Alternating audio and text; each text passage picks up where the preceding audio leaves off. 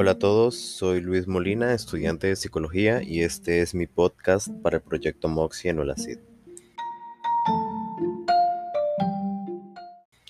El día de hoy vamos a tocar un tema muy importante, es el tema del proceso del duelo, el, un tema que actualmente pues sabemos que está en incremento por las cifras de los pacientes de coronavirus que han fallecido y pues precisamente por eso vamos a tocar el tema del día de hoy. Eh, el proceso de duelo, no vamos a decir que va a tener un tiempo específico o que hay una guía de pasos a seguir específicamente para salir de este.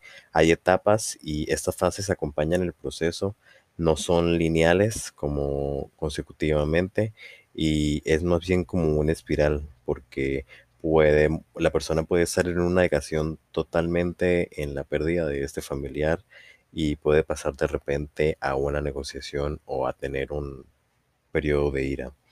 Entonces, según la doctora Kubler-Ross, estas cinco etapas que vamos a hablar es la negociación, la rabia, la tristeza, aceptación y el aprendizaje. Cuando se menciona la negación, esta es la primera etapa en donde tenemos una especie de anestesia emocional, porque no podemos creer que está sucediendo esta situación, no podemos creer que tenemos una pérdida y tenemos mucha confusión, aparece la impotencia y aparece la frustración. La segunda fase es la rabia. También podemos decir que hay mucho enojo y frustración.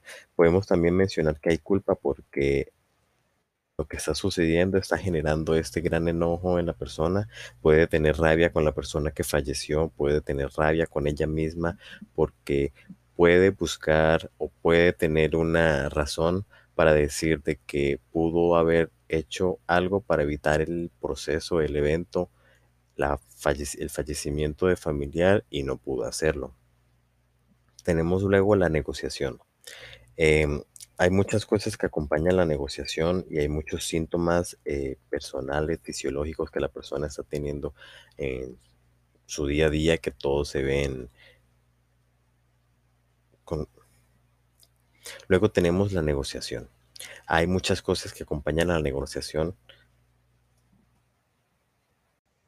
Luego tenemos la negociación. Hay muchas cosas que acompañan la negociación porque parece de, desapercibida es cuando la persona está reflexionando sobre lo que sucedió. Entonces hay mucho insomnio, hay mucha confusión, hay emociones desmedidas porque eh, no todavía no entendemos lo que acaba de suceder. Entonces podemos tener momentos de felicidad y, por ejemplo, estamos viendo una película o nos dan un chiste o nos hacen reír y este pequeño momento de goce nos hace sentir culpables y nos hace sentir mal porque tuvimos esta pérdida reciente y parece, creemos que es una falta de respeto cuando no es así.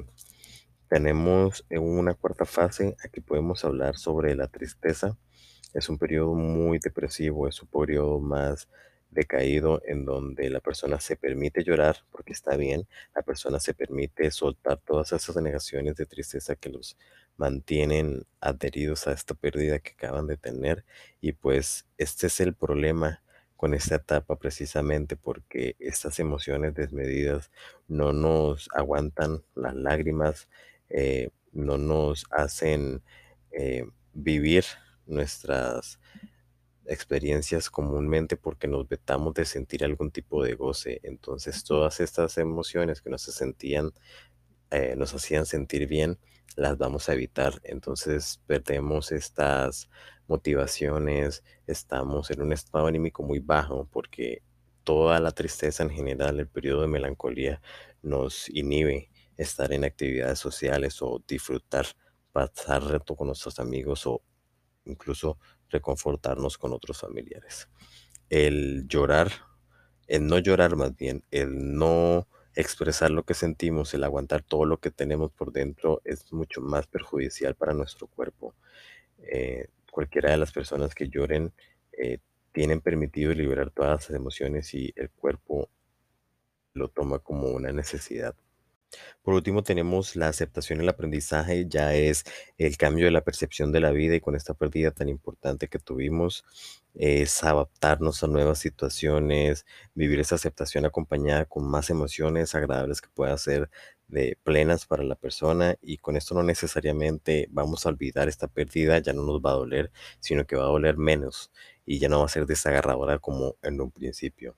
Eh, el, fo- el duelo en general, pues es único para cada persona, todos experimentamos el dolor de una manera diferente y el duelo puede ser desorganizado al ser una respuesta natural a la pérdida, así que todos los síntomas emocionales que vienen vinculados con estos están permitidos de una manera medida, siendo consciente de que si podemos entrar en un momento que nos afecte mucho y podamos dejar nuestras actividades cotidianas de lado, es momento de buscar ayuda cuando pensamos que no podemos seguir adelante.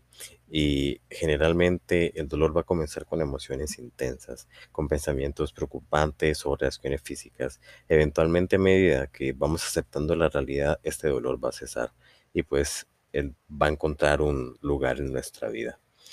Eh, espero que les haya gustado este podcast y me dio mucho gusto haberlo compartido con ustedes. Muchas gracias.